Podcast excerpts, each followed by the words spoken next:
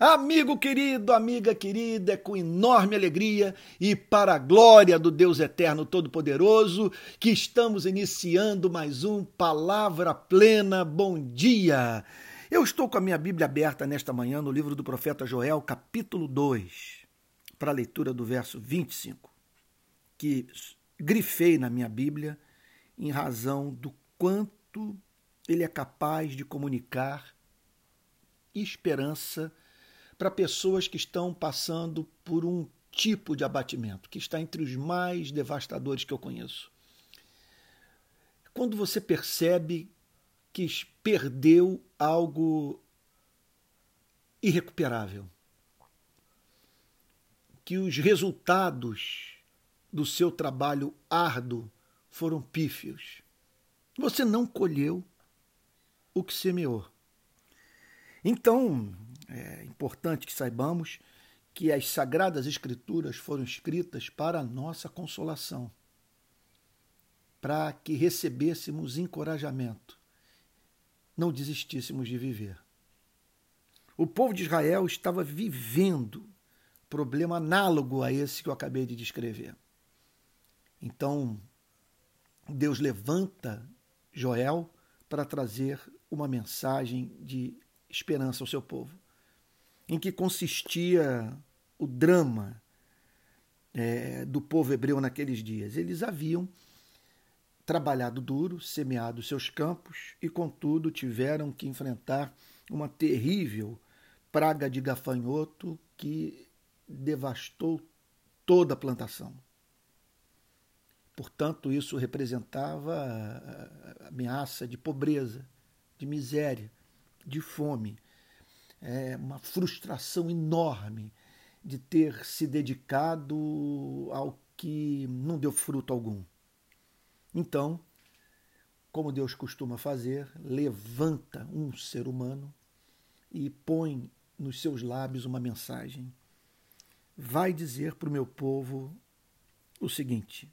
E aí então nós temos Joel 2:25. Restituirei os anos que foram consumidos pelos gafanhotos o migrador, o devorador e o destruidor. E assim, portanto, Joel é levantado por Deus para mover o povo novamente ao trabalho. Veja a promessa que é apresentada em conexão a do verso 25 no verso subsequente, o 26. Vocês terão comida em abundância e ficarão satisfeitos e louvarão o nome do Senhor seu Deus que fez maravilhas em favor de vocês. Portanto, se alguém que tem motivos para continuar lutando, esse alguém é aquele que anda com Deus. Em primeiro lugar, porque nós sabemos que quando trabalhamos, quando não desistimos de lutar, nós estamos glorificando a Deus. Em conexão a isso, pessoas estão sendo beneficiadas através do nosso trabalho. Você não deve desistir, porque, veja só, a retomada desse trabalho que você está pensando é, em, em, dele abrir mão vai representar bênção para número incontável de pessoas. Tem gente que vai depender desses seus esforços. E podemos somar a isso toda aquela visão bíblica sobre o amor de Deus pelos seres humanos e o quanto Deus tem prazer em usar é, gente como você e eu para a consecução desses planos que têm como objetivo atender necessidades, necessidades humanas. E repito, atender necessidades humanas através de você e de mim. Nós somos o instrumento. Se não fizermos abriremos mão do privilégio de servirmos a Deus.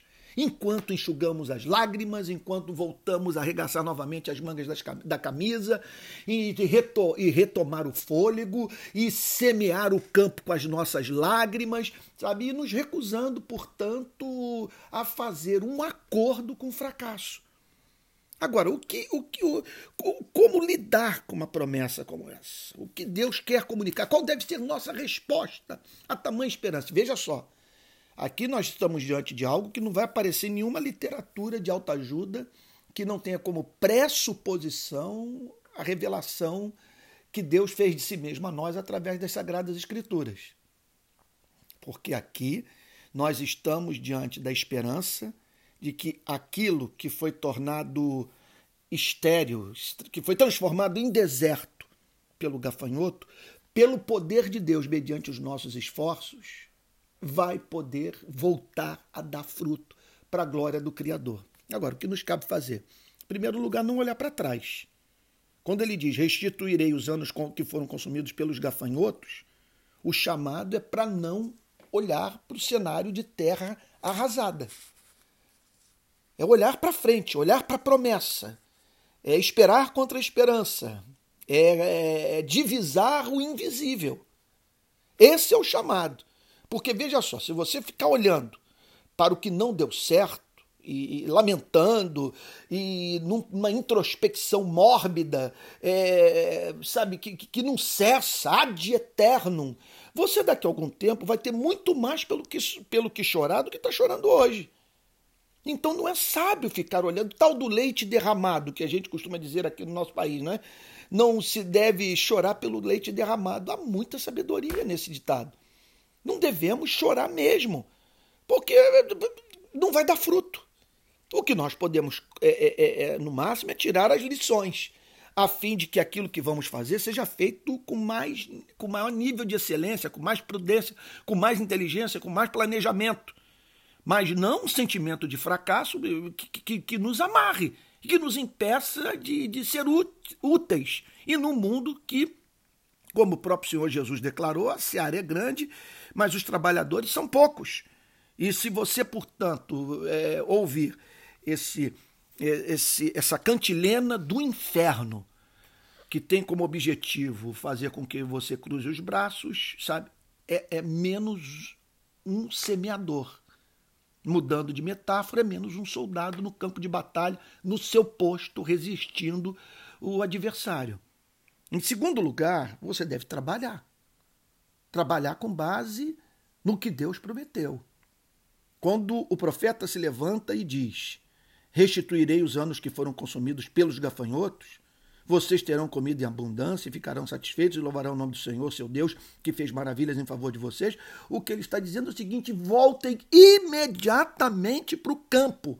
Comecem a trabalhar, porque Deus vai enviar a sua chuva, vai fazer o seu sol nascer sobre sua plantação, vai repreender o gafanhoto e vocês haverão de colher aquilo que semearão com lágrimas, lutando contra a desesperança.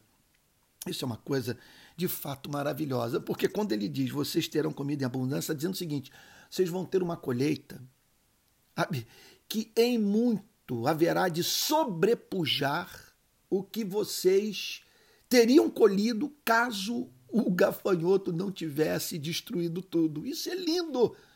Você está investindo tempo e se dedicando a um trabalho qualquer. As coisas não dão certo. Às vezes porque nós vacilamos mesmo e Deus está nos disciplinando. Mas quando Ele o faz, Ele o faz em amor, que Ele é desesperado por você e por mim. Então, Aí o que, que acontece? Nós confessamos, nós nos humilhamos, nós choramos e ele, ele aplica a sua palavra em seu coração, nos encoraja e aí nós voltamos para o trabalho. E olha só, para colher o que não colheríamos se as coisas, sabe, é, é, se as coisas tivessem dado certo. E graças a Deus por isso. Esse é o motivo pelo qual, portanto, e aí em terceiro e último lugar, eu estimularia você a crer em de, que Deus pode fazer mais em um ano do que sem assistência dele você faria em dez. Na verdade, sem ele, nós estamos quebrados.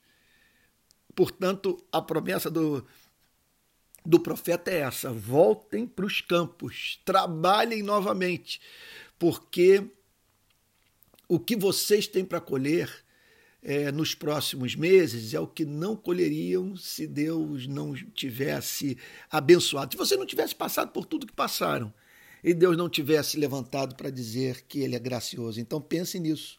Você vai voltar agora para o teu trabalho, para sua atividade ministerial, para o seu campo missionário, sabe? Também lá para a sua atividade profissional.